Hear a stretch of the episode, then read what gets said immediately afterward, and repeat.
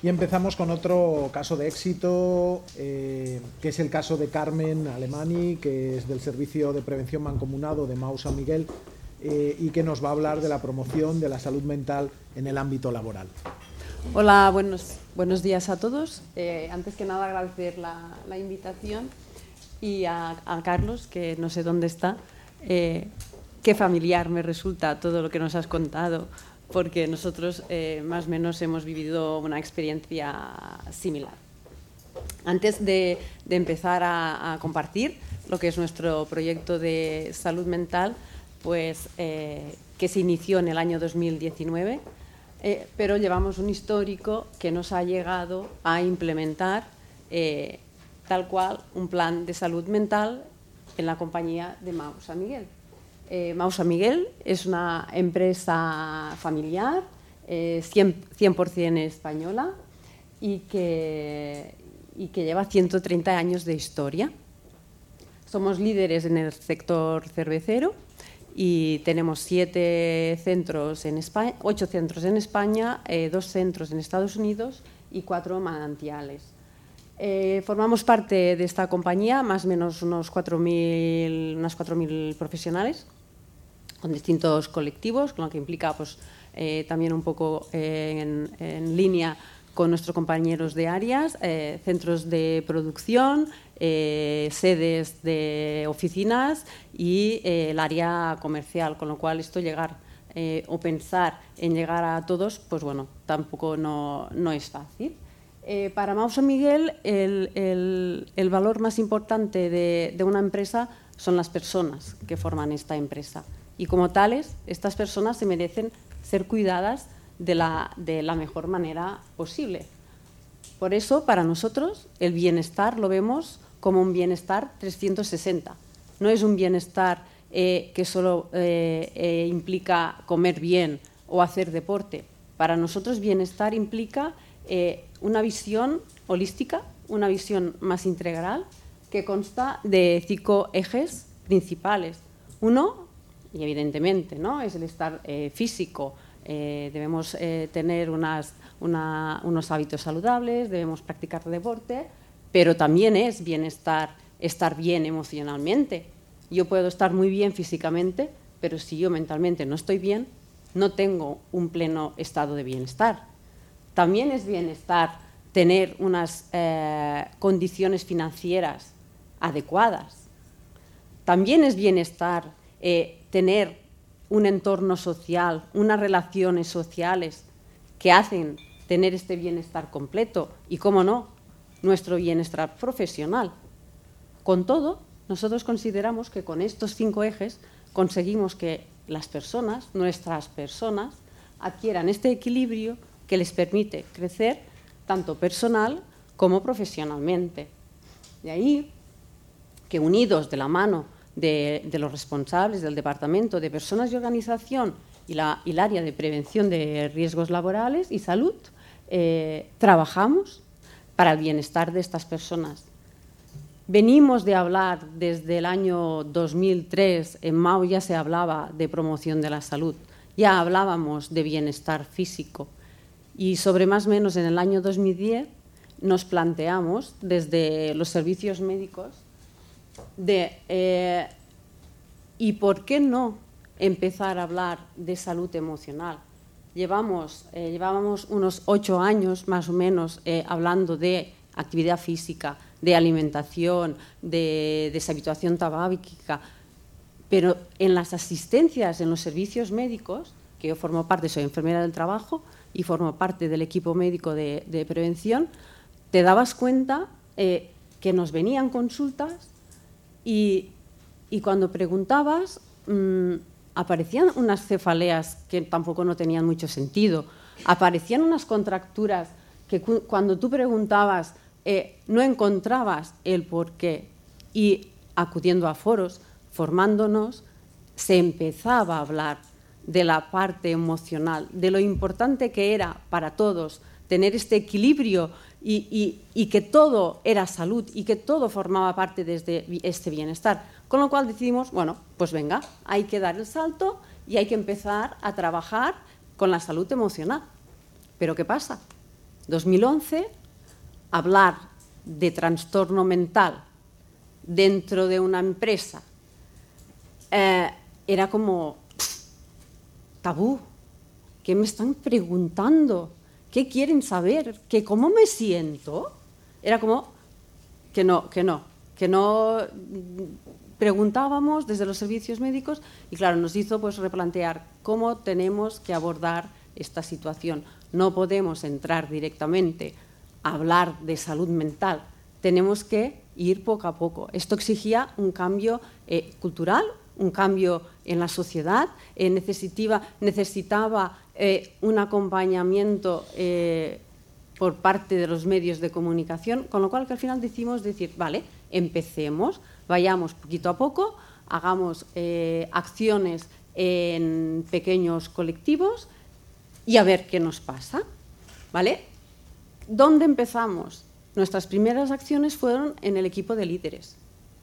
Empezamos en formaciones, empezamos a hablar de resiliencia, empezamos a hablar de gestión de emociones, empezamos a hablar de comunicación asertiva, empezamos a hablar de empatía. Luego también decimos, vale, ¿dónde más podemos empezar a construir? ¿Vale? Pues vamos a eh, en los centros de producción donde se estaban produciendo cambios organizativos, eh, en, los colectivos de nuestros profesionales, de técnicos especialistas, que eran los que más vivían el cambio de la organización, ¿qué podemos hacer? Pues ¿por qué no hacemos un acompañamiento por parte de los servicios médicos durante todo este proceso de adaptación y a ver cómo funciona? Bueno, pues el resultado cuál fue? En las primeras entrevistas que tú hacías de acompañamiento, porque duró durante un año y cada tres meses, meses nos sentábamos con ellos y, les, y manteníamos una conversación ¿no? para, para, para, que se expresaran lo que estaban viviendo y, y, lo que sentían en el proceso de cambio, pues hubo un cambio.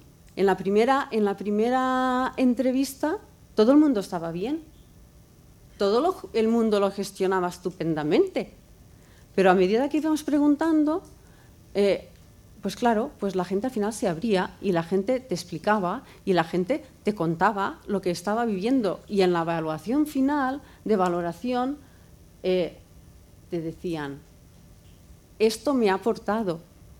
Yo, para mí, esto ha sido un pilar para que mi adaptación a mi nuevo puesto me ha ayudado. Con lo cual, pues bueno, decidimos, venga, vamos un poquito más allá.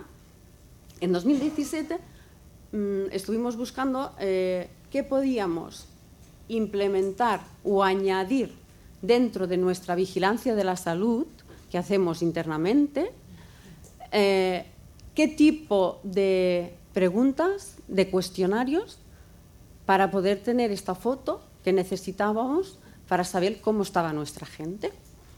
Buscamos y decidimos implementar el cuestionario SF12, que no sé si aquí hay algún sanitario o alguien del ámbito mm, enfermero o médico, no sé si hay alguno. Bueno, pues un cuestionario SF12 que este evalúa eh, la percepción del estado de salud de las personas. A nivel voluntario lo ofrecimos a nuestros trabajadores.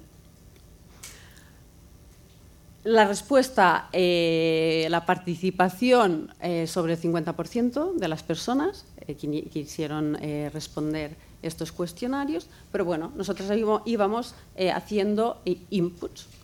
Total, que en el, en el, 2019 dijimos, ahora es el momento, ya veníamos de una normalización de hablar de salud mental a nivel de comunicación, a nivel de sociedad, ya se estaba empezando a decir, cuidado con la salud mental, estemos preparados porque hay indicios de que esto llegará. Entonces decimos, 2019 empezamos a construir nuestro proyecto de salud mental. ¿Qué nos dice la Organización Mundial de la Salud? Dice, los problemas de salud mental causan el 12% de la discapacidad en el mundo en el 2030. Una de cada cuatro personas vamos a, sufrir algún tipo de trastorno en el largo de nuestra vida derivado de la salud mental. Las bajas ahora mismo por enfermedad o trastorno mental representan el 40% de las enfermedades crónicas. Y además, en un estudio de FREMAP de, de este año, eh, ha dicho que son las bajas de más larga duración. Con lo cual, con toda esta información, dijimos, ahora sí que debemos implementar un proyecto de salud mental. Eh, tuvimos la duda ¿no? de decir, ¿cómo le llamamos? ¿Qué nombre le ponemos? Hablamos de emoción, hablamos de, hablamos de salud mental y al final decidimos que hablaríamos directamente de salud mental. ¿Por qué? Porque nosotros lo que queremos es sensibilizar a todas las personas, intentar normalizar que hablemos de salud mental. ¿Para qué?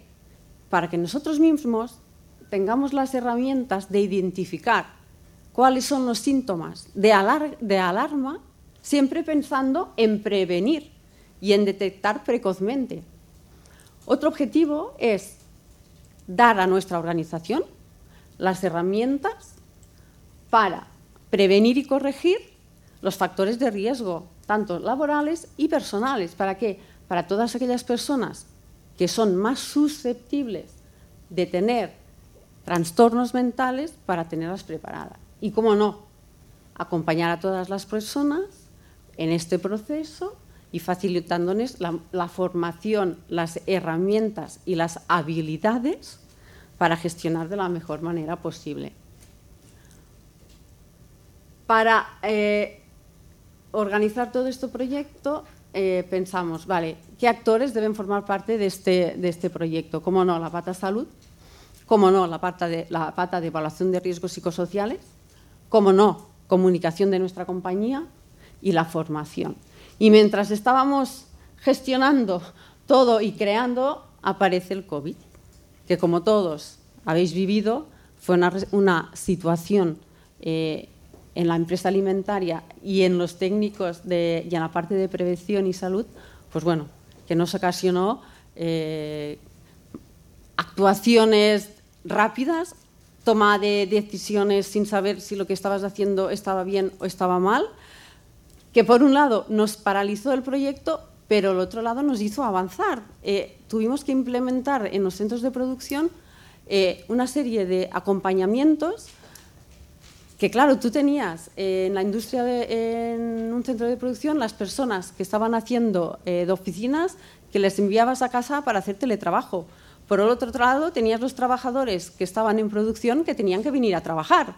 Gestionar en decir a una persona, tú te vas para casa, y para ellos era, estoy protegido, no me voy a contagiar, y decirles a los de producción, no señor, usted va a venir a trabajar porque su puesto tiene que trabajar porque debemos dar un servicio y usted tiene que estar aquí.